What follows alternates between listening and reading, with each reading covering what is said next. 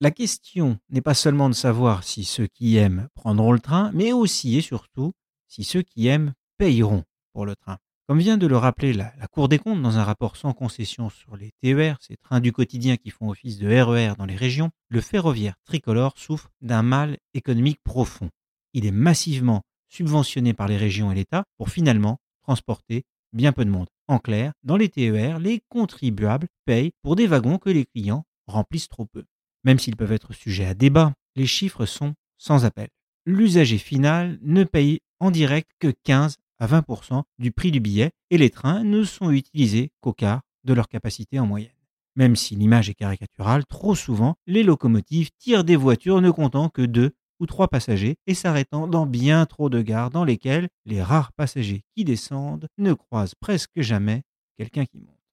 Jamais avare d'un paradoxe, les Français qui demandent toujours plus de trains, plus modernes, desservant plus de gares, plus rapidement, avec plus de personnel à bord, et le tout pour un prix dont ils attendraient qu'il baisse, devraient tous lire ce rapport et admettre la réalité des chiffres.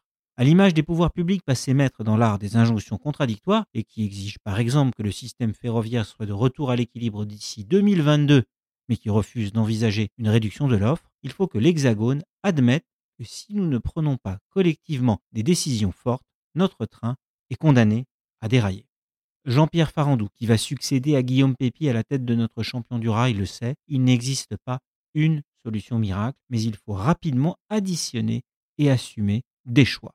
La priorité des priorités est sans doute de remplir davantage les compartiments en pénalisant par exemple, dans certains cas, la voiture individuelle et en améliorant l'offre ferroviaire.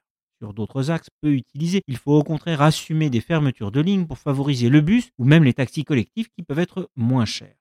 Travailler sur les gains de productivité du système ferroviaire est bien sûr indispensable, mais ne sera pas suffisant. Il faut aussi lutter de façon résolue contre une fraude qui coûte si cher et qui fait que ceux qui payent subventionnent ceux qui risquent. Mais au final, il faudra surtout faire admettre aux Français que ce train qu'ils trouvent déjà trop cher devrait sans doute coûter un peu plus son vrai prix, c'est-à-dire plus. Retrouvez tous les podcasts des échos sur votre application de podcast préférée ou sur leséchos.fr. Planning for your next trip? Elevate your travel style with Quince. Quince has all the jet setting essentials you'll want for your next getaway, like European linen, premium luggage options, buttery soft Italian leather bags, and so much more. And is all priced at 50 to 80% less than similar brands. Plus, Quince only works with factories that use safe and ethical manufacturing practices.